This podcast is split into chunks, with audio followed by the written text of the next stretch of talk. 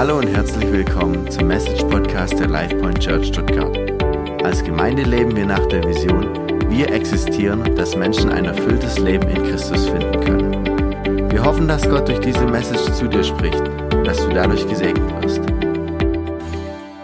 Wir machen weiter in unserer Predigtserie äh, voraus, wo es natürlich darum geht, dass äh, wie kommt man im Leben voraus, wie kann man im Leben wirklich ähm, gut vorankommen, wirklich äh, dieses Konzept von in ganzer Fülle leben ausleben und auch andere darin mit sich bringen.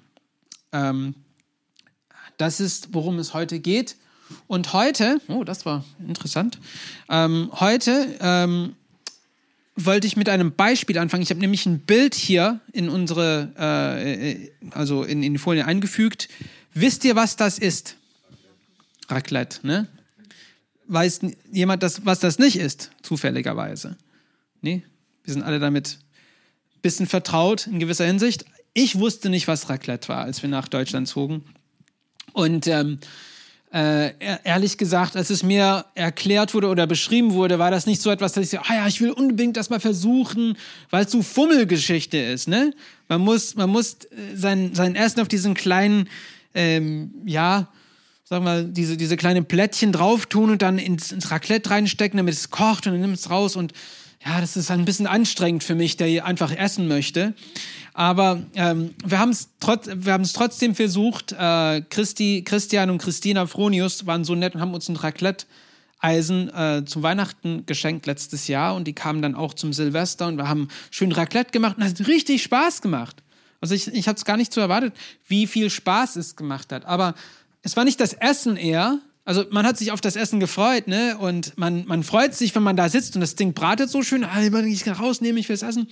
Aber es ging um die Gemeinschaft. Es ging, dass wir gemeinsam am Tisch saßen und Austausch hatten und ähm, ja, äh, gegenseitig einfach diese schöne Gemeinschaft erlebt hatten. Darum ging es mit Raclette. Und deswegen liebe ich es jetzt, weil es, es steht für gute Gemeinschaft, es steht für Nähe aneinander, steht für Ermutigung. Und ich möchte heute so ein bisschen über, in dieses Thema reingehen, ja, über Ermutigung und äh, am Tisch sitzen. Und äh, ich möchte von einem, äh, eins von meinen Lieblingscharakteren in der Bibel erzählen, und zwar äh, dem König David. Ne? Ganz starker Typ. Und äh, einfach mal ganz kurz, wer war David? Äh, einfach mal dass wir das äh, einen, einen guten äh, Überblick davon bekommen. David war eins für den bekanntesten Charakteren in der Bibel, ist eines von den Charakter, äh, bekanntesten Charakteren in der Bibel und er war anfangs ein Hirte. Heute haben wir ein bisschen von Schafherden gesprochen und er war ein Hirte und das ist eigentlich ein, äh, sehr, eine sehr demütigende Arbeit. Man ist ständig draußen, man muss mit äh, ja, Schafe, die einen anblähen und nicht auf einen hören, die dreckig werden, ständig mit die ähm, sich äh, irgendwie zurechtfinden und dann sie auch dann von Raubtieren beschützen und andere Gefahren. Also das ist eine sehr anstrengende und äh, bedankungslose Arbeit, sage ich mal, Hirte zu sein. Aber er war auch Krieger, ist auch Krieger gewesen. Und noch dazu, das war so ein, der war wie, wie der Einstein von, von der Zeit, der war auch Dichter und begabter Musiker.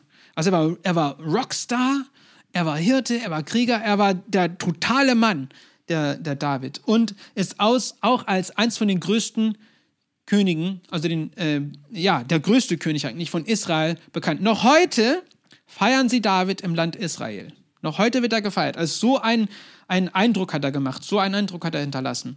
Und er ist noch dazu der Vater von dem reichsten König in der Geschichte von Israel, Salomo, der den ersten Tempel erbaut hat. Also der hat ein wunderbares Erbe hinterlassen. Und wir wollen ein bisschen von David reden. Was für ein Mann der war und was er getan hat. Und wir steigen in die Geschichte ein von Davids Lebenlauf, wo er schon König ist. Weil es gab eine Zeit lang, er, er war Hirte, er kam vom Nichts eigentlich, und dann musste er viele Jahre äh, im Wildnis verbringen als Krieger und, und dann ähm, am Ende wurde er dann zum König gekürt, äh, von Gott her erwählt und dann auch wurde, wurde er vom Volk Israel auch dann angenommen. Und jetzt steigen wir in eine Geschichte ein. Ins, äh, ich werde gleich die, ähm, den Abschnitt hier einblenden lassen, aber wir steigen in den Abschnitt ein, wo der David schon König ist, seine Herrschaft ist sichergestellt und er bricht mit den Traditionen seiner Vorfahren. Er bricht mit den Traditionen seiner Vorfahren. Und zwar war die Tradition zu der Zeit, wo David König wurde, dass die Königin, Könige von einer Zeit, wenn sie jetzt neu zum Thron gekommen sind, dass sie die Nachkommen der vorherigen Könige vernichtet haben. Die haben sie irgendwo aufgesucht und dann wurden sie vernichtet. Warum? Damit es keine Bedrohung für ihre Herrschaft gab. Und David bricht mit dieser Tradition. Und das lesen wir im 2. Samuel Kapitel 9, Vers 1. Fangen wir da an. Hier lesen wir. David begann nachzuforschen, ob noch jemand von Sauls Familie lebte. Ich möchte ihm Gutes tun und so mein Versprechen einlösen, das ich Jonathan gegeben ha habe, sagte er. Also, ein paar Sachen hier, ein paar Fragen zu beantworten. Das erste ist, wer ist Saul? Wer ist Saul? Und warum redet er von Sauls Familie? Warum ist es ihm wichtig, dass jemand von Sauls Familie noch lebt? Erstens, Saul war der vorherige König, war der erste König von Israel und der wurde auch von Gott eigentlich erwählt und vom Propheten Samuel gesalbt. Nur das Problem mit Saul war, er wandte sich von dem Weg des Herrn ab und deswegen wählte sich der Herr, hat er gesagt, der David wird an deiner Stelle König werden. Und die, David war eigentlich Sauls größter und bester Krieger. Und David war dem Saul ergeben, total treu und ergeben. Aber trotz des, dessen war Saul ihn feindlich gegenüber, hat ihn sogar versucht, mehrmals zu töten, umzubringen und hat ihm viel Böses getan. Und äh, er hatte wirklich eine schwierige Beziehung zu David. Aber trotz allem hat David ihn nicht töten möchten wollen. Er war ihm noch treu. Und das sehen wir hier. Dass er, hatte, er hat Ehrfurcht vor Gott gehabt, hat gesagt, das ist der erwählte König vom Herrn und weil er der erwählte König vom Herrn ist, darf ich ihm nichts Böses antun. Ich muss ihm treu bleiben, denn er ist so eine Symbolikfigur von der Herrschaft Gottes über unserem Land. Und David hat wirklich sein Herz da zeigen lassen. Und wer ist Jonathan? Jonathan war, ähm, ich bin mir nicht ganz sicher, ob der der erste Sohn von Saul war, aber er war eins von Sauls Söhnen.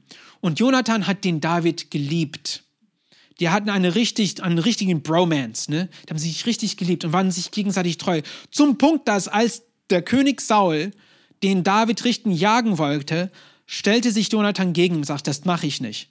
Und da wollte der König Saul, der ist durchgedreht, der wollte auch den Jonathan in dem Moment selber umbringen, obwohl er sein eigener Sohn war.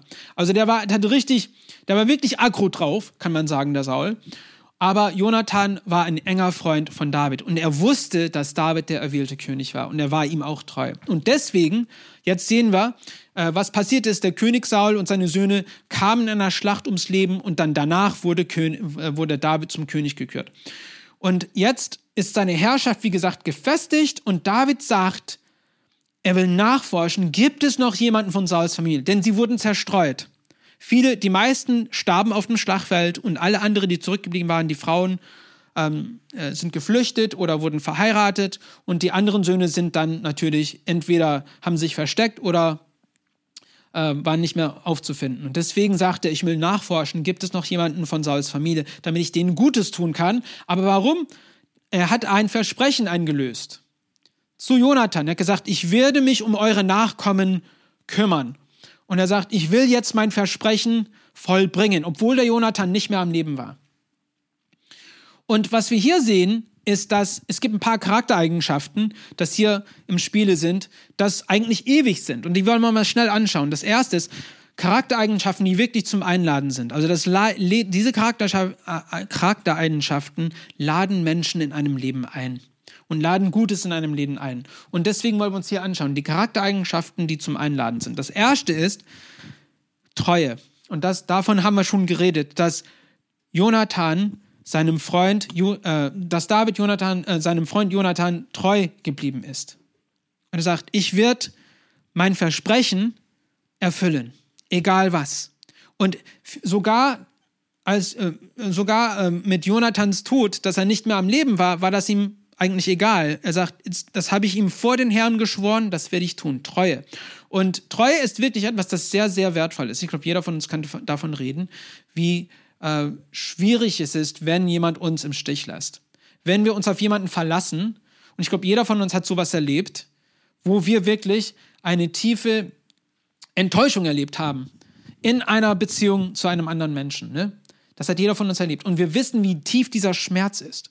Deswegen ist Treue etwas Besonderes. Und Sprüche drückt so aus, also wir, diese, diese Spannung, die wir, so dieses, dieses, äh, diese Sehnsucht nach Treue drückt, es wird so in Sprüchen ausgedrückt. Und zwar, es steht da, viele Menschen betonen, wie freundlich und zuverlässig sie sind. Aber wo findet man einen, auf den man wirklich sich verlassen kann? Es war. Viele Menschen sagen, ich bin treu. Viele Menschen sagen, ich werde dir beistehen. Aber im Moment, wo du sie brauchst, ist meistens so, dass sie nicht mehr aufzufinden sind. Es gibt die Ausnahme, würde ich leider sagen, die Menschen, die richtig treu sind. Und, und die sind Menschen, die einen tiefen Charakter haben. Die einen tiefen Charakter haben. Die, die eine Liebe für jemanden haben, das in, bedingungslos ist. Ist egal, was du sie antust. Und das ist eigentlich eine Liebe, dass wir in, in Eltern sehen sollten. Aber leider sind wir als Menschen so angeschlagen, dass wir das auch nicht so richtig ausdrücken können. Aber bei David war das nicht so. Bei David, er war treu. Und er war treu, weil er zuerst dem Herrn treu war. Er hat verstanden, wie tief die Liebe Gottes für sein Volk war. Und er hat ihm total vertraut.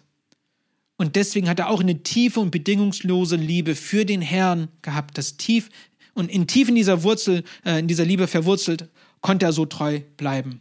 Konnte er seinem Wort treu bleiben. Zweites Punkt, zweiter Punkt ist, dass er Güte gezeigt hat.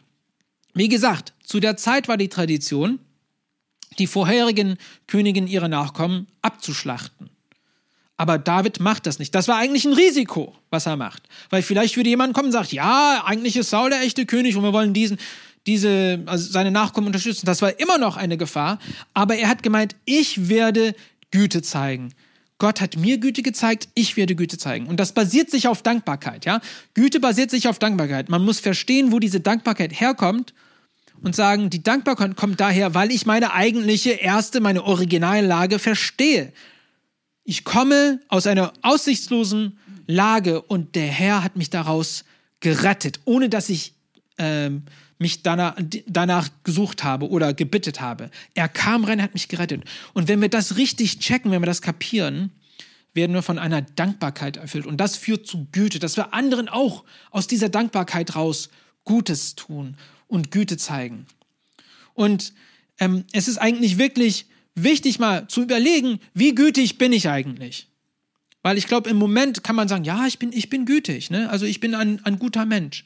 Aber was wir über, wie wir über die Welt denken, was wir über die Welt sagen, eigentlich zeigt, wer wir wirklich sind. Und eine Frage, die ich mich oft mal stellen, ist, äh, sind wir wirklich dankbar für alles, was der Herr uns geschenkt hat?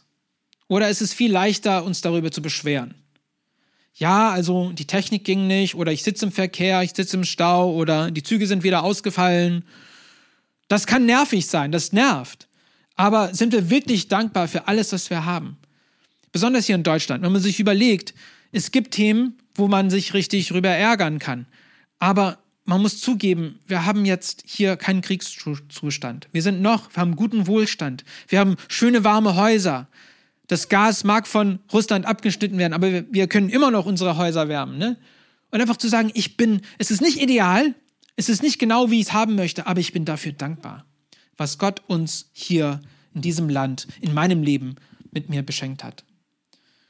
Und wie wir über unser Land, über uns selber und unsere Zukunft reden, zeigt eigentlich, wo, unsere, wo unser Vertrauen liegt. Wenn unser Vertrauen in uns selber liegt, dann werden wir eher ein bisschen negativer die Sache betrachten, weil alles auf uns lastet. Ich muss mich selber tragen.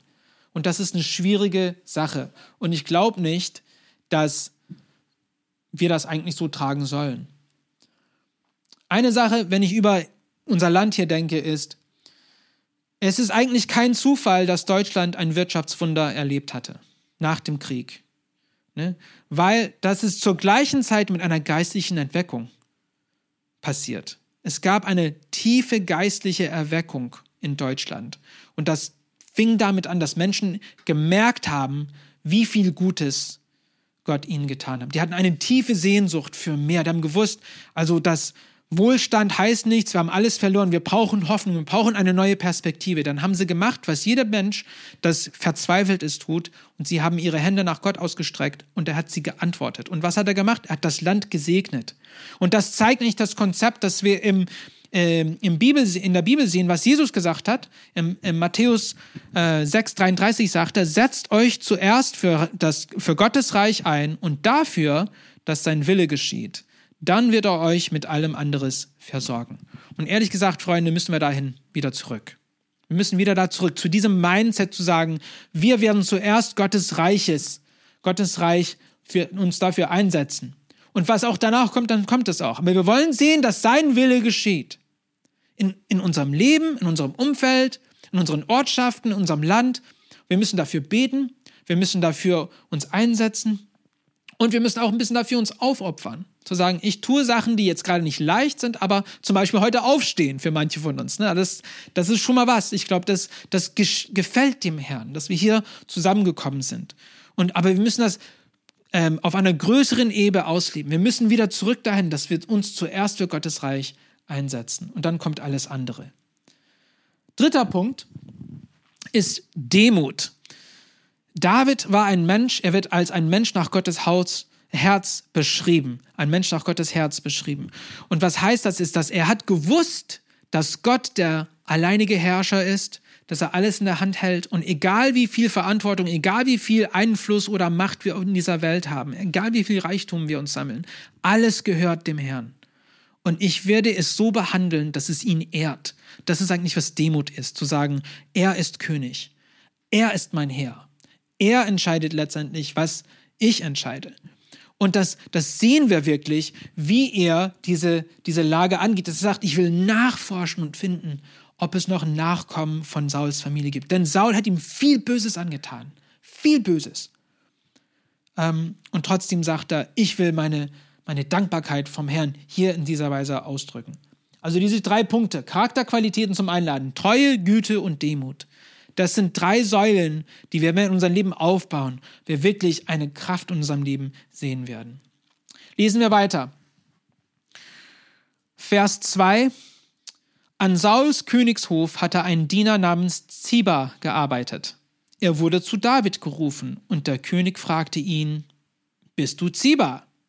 Ja, mein Herr, antwortete der Mann.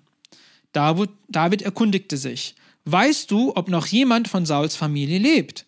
Ich möchte ihm Gutes tun, damit er Gottes Güte durch mich erfährt. Punkt. Damit er Gottes Güte durch mich erfährt. Ziba erwiderte, ein Sohn von Jonathan lebt noch, er wurde als Kind an den Beinen verletzt und kann seitdem nicht mehr richtig laufen. Wo ist er, wollte David wissen. Ziba antwortete, er wohnt bei Machir, einem Sohn von Amiel in Lo Dabar. Okay, erstmal Punkt hier. Davids Ziel war, dass die Familie Saul Gottes Güte durch ihn erfährt. Er wollte ein Werkzeug des Guten für Gott sein. Er wollte, dass Gott durch ihn anderen Leute Güte zeigt. Und ich finde das richtig krass, dass wir selber ähm, eigentlich Diener des Herrn sein können, indem wir ein, ein Mittel des Güte für anderen sein können da ein Vermittler von, von Güte. Und das finde ich richtig krass, dass Gott sagt, ja, aber wir müssen einfach nur dafür bereit sein. Wir müssen uns entscheiden, das zu tun. Und ähm, was wir hier sehen ist, ein, ein Mann namens Zina, Ziba äh, wird aufgefunden. Und das ist, jetzt wollen wir mal so ein bisschen eintauchen. Das ist wie eine, ähm, eine, eine Seifenoper, wie eine Soap. Okay? Wir wollen uns mal die, die drei ähm, Charakter von dieser oder Hauptfiguren von dieser Soap mal anschauen. Das erste ist Ziba. Und Ziba ist, wie gesagt, ein Diener, der auf dem Hof von, von Saul äh, gedient hat. Und er war Zeuge zum Fall des äh, Hause Sauls. Und ähm, ehrlich gesagt, ich glaube, als er Wort bekam, dass David ihn gerufen hatte, hat er wahrscheinlich auch Angst bekommen. Weil er, hat, er war ein, ein Diener für Saul. Was will dieser, dieser neue König von mir? Aber er kommt trotzdem. Und der neue König sagt ihm, ich suche nach einem Nachkommen. Erzähl mir, wo diese Leute sind. Nun, Ziba wiss, also der hat gewusst, wo äh, der Sohn von Jonathan lebte und er hat wahrscheinlich vielleicht wie dieser König ihn umbringen, aber hat den König nicht angelogen. Er hat die Wahrheit gesagt. Er er hat gezeugt, gesagt, ich erzähle dir, was die Wahrheit ist. Und das ist ein wichtiges Konzept, dass wenn man zu einem Zeugnis berufen ist, egal ob es gut oder schlecht ist, ist es immer eine gute Idee, die Wahrheit zu sagen. Es ist immer eine gute Idee. Dann kann man, dadurch kann man nur gewinnen. Weil für mich selber ist es auch so ein Struggle. Ah, ich will es ein bisschen besser aussehen lassen, dann erzähle ich es in einer anderen Weise, damit es nicht so schlecht ankommt. Aber ehrlich gesagt, in meiner Erfahrung, als ich die Wahrheit so erzählt habe, in einer, lieb in einer liebevollen Weise, wie es war, kommt es immer besser an. Bringt es immer Besseres hervor. Und Ziba hat das gemacht. Er hat ihm erzählt, was passiert ist. Und was hat er erzählt? Er hat von einem Sohn Jonathans gesprochen. Der, den Namen haben wir noch nicht hier gesehen, aber er heißt Mephibosheth. So heißt der Sohn. Das ist der zweite Charakter hier, Mephibosheth. Und das ist eine tragische Figur. Ähm, er ist der, der Enkel von, von König Saul. Und als die, die Nachricht von Sauls Tod an den, ähm, ja, zu seinem Palast erreicht worden war, war dieses Kind mit seiner Tagesmutter zusammen. Und die Angst hat diese Frau ergriffen und die wollte fliehen. Und sie hat das Kind genommen und, und äh, als sie nahm, hat, ist er aus ihrer Hand irgendwie gerutscht und ist hingefallen und ist auf ihn auch draufgefallen. Und deswegen hat er jetzt eine ähm, sehr schlimme Verletzung in den Beinen bekommen und kon konnte nicht mehr gehen. Und noch dazu, da sein Haus jetzt nicht mehr die, das, das regierende Könighaus war, musste er sich dann verstecken. Und er ist zu, äh, zu einem Mann namens Machir, Sohn von Amiel, wohnt er bei denen. Er hat keine Familie mehr, ist wahrscheinlich ein Waisenkind in gewisser Hinsicht und ist ein vergessener, verachteter Sohn von einem gestürzten König, Mephibosheth. Eine richtig, richtig tragische Figur. Und die andere Sache, die hier erwähnt wird, sagt Ziba, er wohnt in einem Ort namens Lodabar. Und das ist jetzt wichtig zu wissen. Lodabar, was ist Lodabar? Lodabar wird so übersetzt, Lo kein, Dabar heißt Sache oder Ding. Und wenn man es zusammensetzt, heißt es nirgendwo. Da ist nichts. Und ich habe ein Bild davon, wie ein, wie ein Lodabar aussieht. Das ist ein Lodabar. Eine Wüste. Eine Le ein Leben in Armut. Da ist nichts, da gibt es keine Perspektive, eine aussichtslose Lage. Was Mephibosheth erlebt, ist eine aussichtslose, aussichtslose Lage mit keiner Zukunft. Er ist verzweifelt und hat auch keine Hoffnung. Und was macht David, nachdem er das gehört hat? Was macht David? Ja? Er sagt zu Ziba, sofort ließ David ihn an den Königshof holen. Er hat nicht drauf gewartet, er hat nicht gesagt, okay, vielen Dank, Ziba, komm in zwei Wochen wieder und ich werde es mir überlegen. Nein, was er macht sofort. Und das erinnert mich an eins von meinen Lieblingsversen in der Bibel, Sprüche äh, 3, 27 bis 28. Da steht, wenn jemand deine Unterstützung braucht und du ihm helfen kannst, dann weigere dich nicht. Vertröste ihn nicht auf morgen, wenn du heute helfen kannst. Und das ist ein starkes Wort. Und ich glaube, manchmal es ist es passt uns nicht ganz genau, wenn jemand kommt und was braucht und wir das parat haben. Ah, das will ich nicht tun, aber es lohnt sich immer, sofort das Gute zu tun. Und das erinnert mich auch noch, äh, wie viel Freude Gutes tun bereitet. Es befreit, es spendet Leben und es steht sogar in der Apostelgeschichte, und da habe ich auch eine Folie dafür, geben macht glücklicher als nehmen. Geben macht glücklicher als nehmen. Und was das heißt ist, das ist eigentlich der Grund dafür, warum wir uns gegenseitig Geschenke schenken in dieser Zeit. Wir, wir schenken uns nicht Sachen, weil, hey, das ist halt Tradition, darum geht es nicht. Es ist eine Erinnerung, oder es soll besser gesagt, eine Erinnerung daran sein, was wir von dem Herrn beschenkt äh, bekommen haben. Er hat uns das Gute geschenkt, deswegen wollen wir das auch weitergeben. Geben macht glücklicher als nehmen. Und vielleicht könnt ihr das auch so bestätigen, aber es ist immer spannender, finde ich, wenn ich eine, ein Geschenk gekauft habe und es jemanden schenke und zuschaue, wie werden sie es annehmen. Ne? Das ist viel spannender, als wenn ich selber ein Geschenk öffne. Oh, das war cool, aber da gibt es irgendwie so ein, ein Sturz von Erwartung danach. Aber man freut sich über diese Gedanken. Ich habe diese Person, wenn du mal einfach jemanden so ein richtig krasses Geschenk geschenkt, das sie so richtig erfreut hat, und man lebt mit dieser Freude. Man denkt daran, sagt, ja, ich habe diese Person erfreut. Und deswegen, und das ist, was David spürt, er sagt, ich will sofort das Gute tun. Ich will nicht rumwarten. Ich will das nicht irgendwie äh, auf später aufschieben. Ich mache es jetzt sofort. Er holt diesen Mann sofort. Und wir lesen weiter. Als Mephibosheth, der Sohn von Jonathan und Enkel von Saul, vor den König trat, verbeugte er sich tief und warf sich vor ihm zu Boden. Du also bist Mephibosheth, sagte David. Ja, ich bin dein ergebenster Diener, antwortete er. David ermutigte ihn, du brauchst keine Angst zu haben. Dein Vater Jonathan war mein bester Freund und ich will dir, seinem Sohn, etwas Gutes tun. Ich gebe dir nun alle Felder zurück, die deinem Großvater Saul gehörten. Außerdem möchte ich, dass du täglich als mein Gast bei mir am Tisch isst. Das ist wirklich, ja, wir sagen auf Englisch, das ist ein Paradigm Shift, was der David hier gerade macht. Nicht nur lädt er Nachkommen von dem vorherigen König, der sein Feind war, zu ihm ein, er gibt ihm sein Erbe zurück und er gibt ihm Platz an seinem Tisch. An seinem Tisch, wo das königliche Essen verspeist wird. Und was wir hier sehen, als Mephibosheth reinkommt, verbeugt er sich tief und wirft sich zum Boden und sagt, ich bin dein ergebener Diener.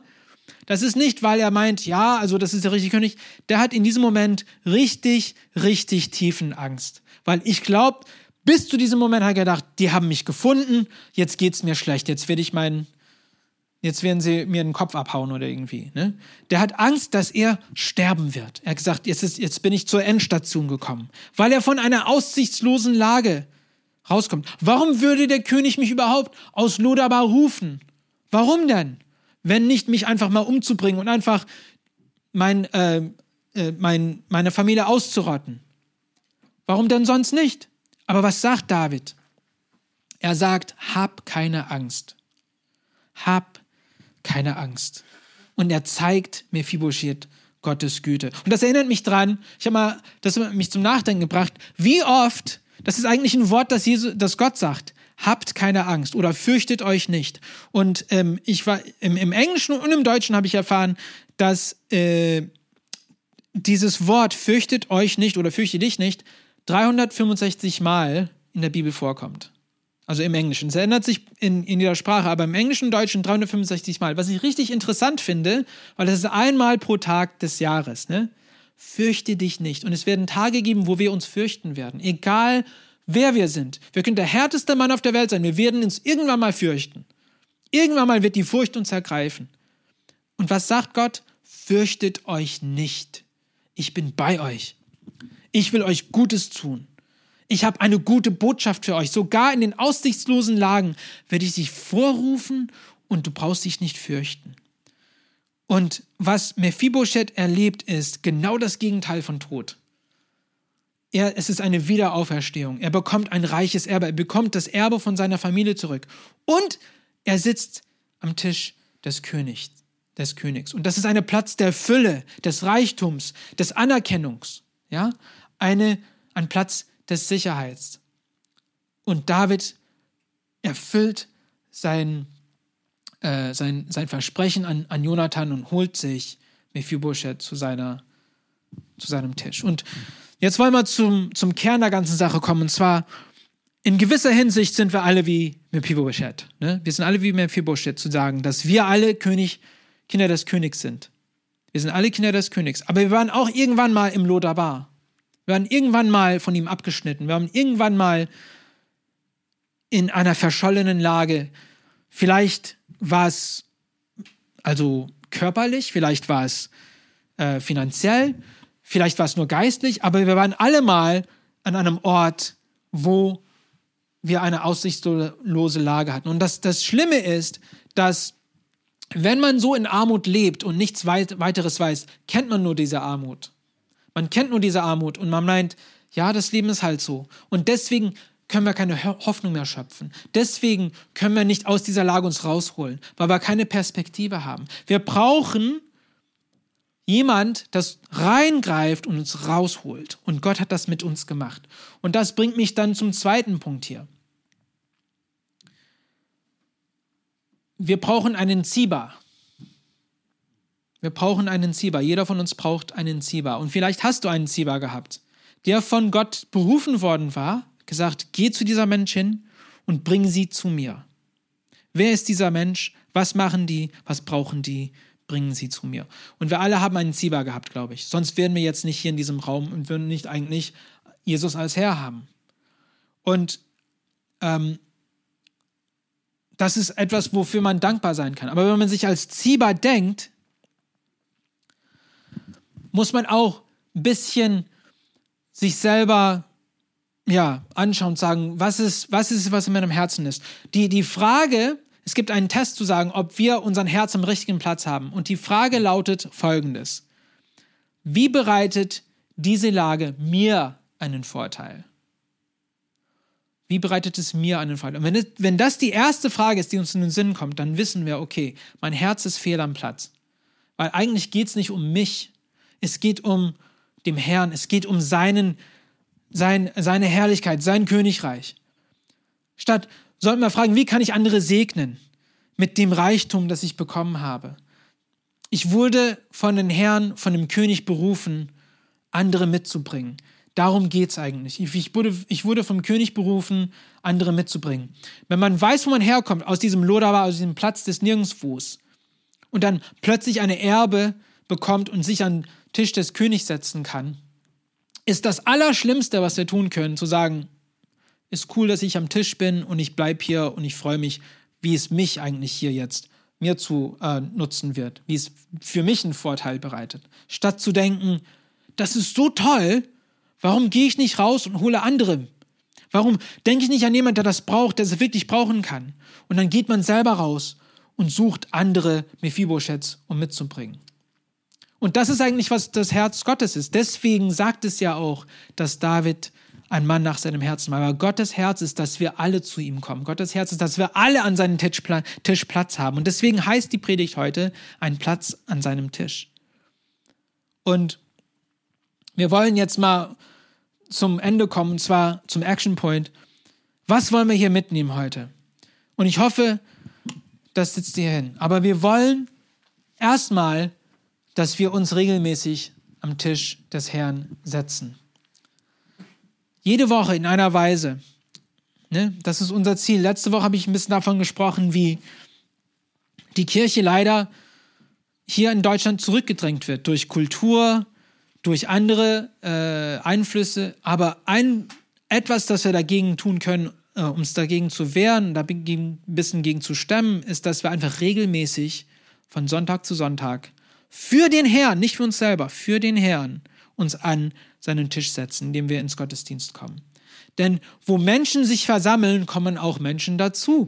Ist ganz, wir sind wie Ameisen. Ne? Wo eine Ameise ist, da sind wahrscheinlich hunderttausend andere dabei. Aber wir müssen das tun. Wir müssen uns entscheiden. Ich komme regelmäßig in Gottesdienst. Und vielleicht wisst ihr alle das schon. Aber es ist einfach gut zu wiederholen. Warum machen wir das? Sogar ich muss mich dran erinnern.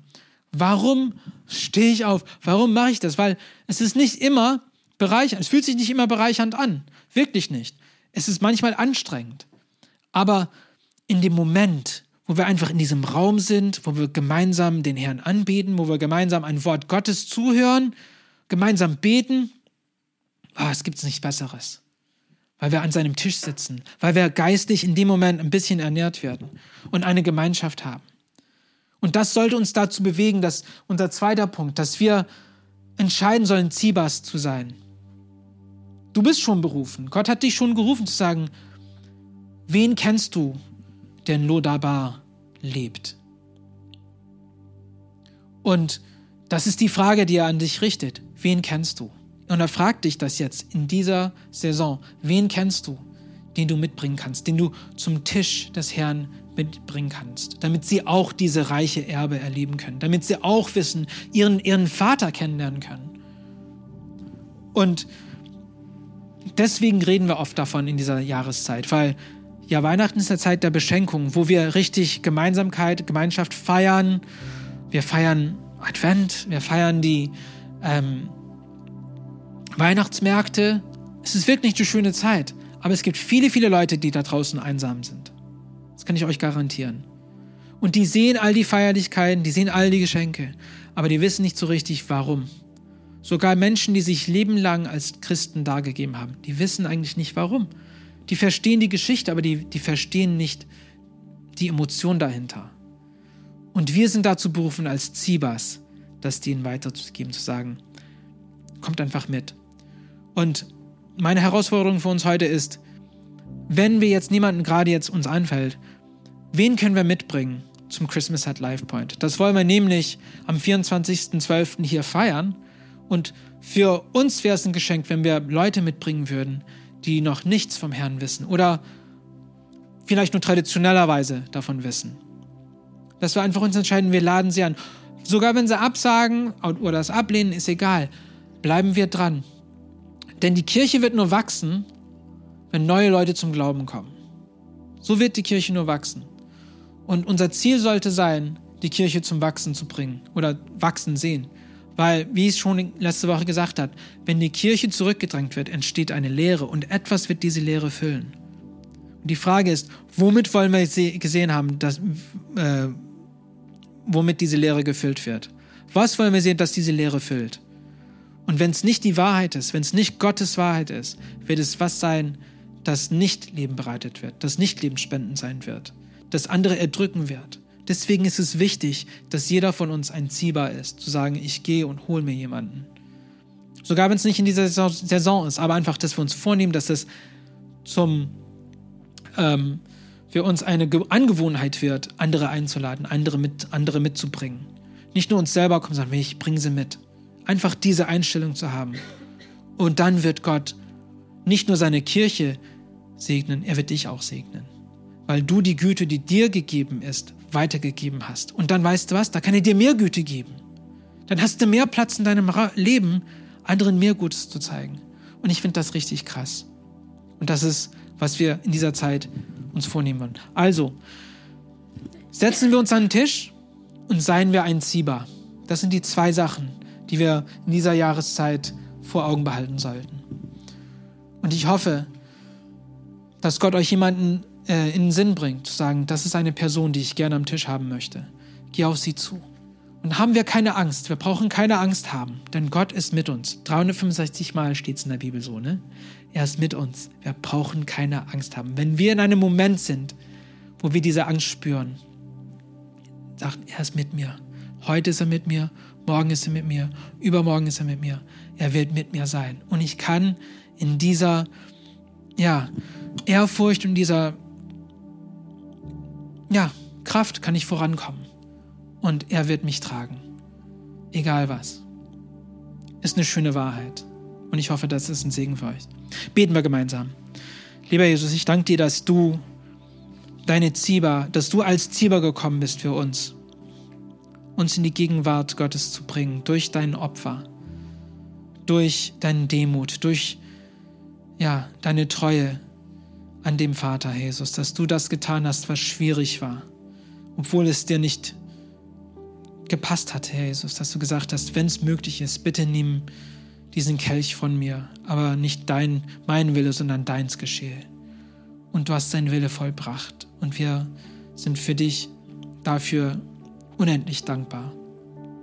Ich danke dir, dass wir hier sein dürfen. Ich danke dir, dass wir hier Gemeinde bauen dürfen. Und ich bete für die Kirche in Deutschland, dass du es wieder zum Wachsen bringst.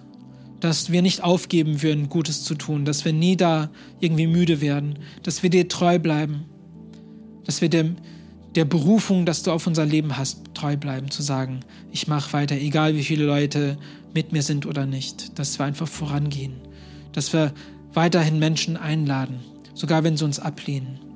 Denn wir wissen, die eine Person ist da draußen irgendwo, die auf den Moment wartet, deine Stimme zu hören und von dir da auf deinen Hof gerufen zu werden. Und wir suchen diese Menschen, Herr Jesus. Wie du es gesagt hast, du gehst und lässt die 99 Schafe zurück, um den einen verlorenen Schaf zu finden. Und wir wollen das auch tun. Bring uns die verlorenen Schafe, Jesus. Füll diesen Saal mit deinen verlorenen Schafen, damit die auch wirklich zu deinen Kindern werden, dass sie ihren Vater kennenlernen, dass das größte Geschenk in dieser Jahreszeit ewiges Leben ist für sie, ewige Hoffnung. Ja, ewige Geborgenheit, Jesus. Dafür beten wir. Und ich danke dir, dass du schon am Wirken bist, dass du mit uns heute Morgen gesprochen hast. Und wir machen deinen Namen groß heute in alles. Und wir danken dir, dass wir hier in diesem wunderbaren Land leben dürfen. Ich bete für diese Jahreszeit, für diesen Advent, dass während wir feiern, wir wirklich deine Freude spüren. Heute, morgen, übermorgen, dass wir in diese Woche reingehen und deine Freude spüren, deine Hoffnung in uns ja, erfüllend fühlen, dass wir dadurch getragen werden, dass wir richtig, regelrecht durch deine Liebe und Hoffnung schwebend in die Woche gehen können und für andere wirklich eine Quelle des, äh, des Guten und des, der Güte sein können, Herr Jesus. Ich danke dir schon, dass du am Wirken bist. Und ich bete heute besonders für diejenigen, die sich nicht gut fühlen, die krank sind, die Schmerzen haben im Namen Jesu, Herr Jesus. Beten wir, dass du sie heute berührst und ihnen diesen Schmerz, diese, diese Krankheit wegnimmst, dass du sie heilst, dass sie diese Heilung erleben in dieser Jahreszeit und wissen, dass es du warst. Wir lieben dich, Jesus, und wir machen deinen Namen groß. In deinem heiligen Namen. Amen. Wow, was für eine Message. Wir hoffen, dass dieses Wort zu dir gesprochen hat und dich durch den Tag und die kommende Woche begleiten wird. Wenn du mit uns in Kontakt treten möchtest, kannst du gerne auf unsere Website und Social Media vorbeischauen. Bis zum nächsten Mal, sei gesegnet.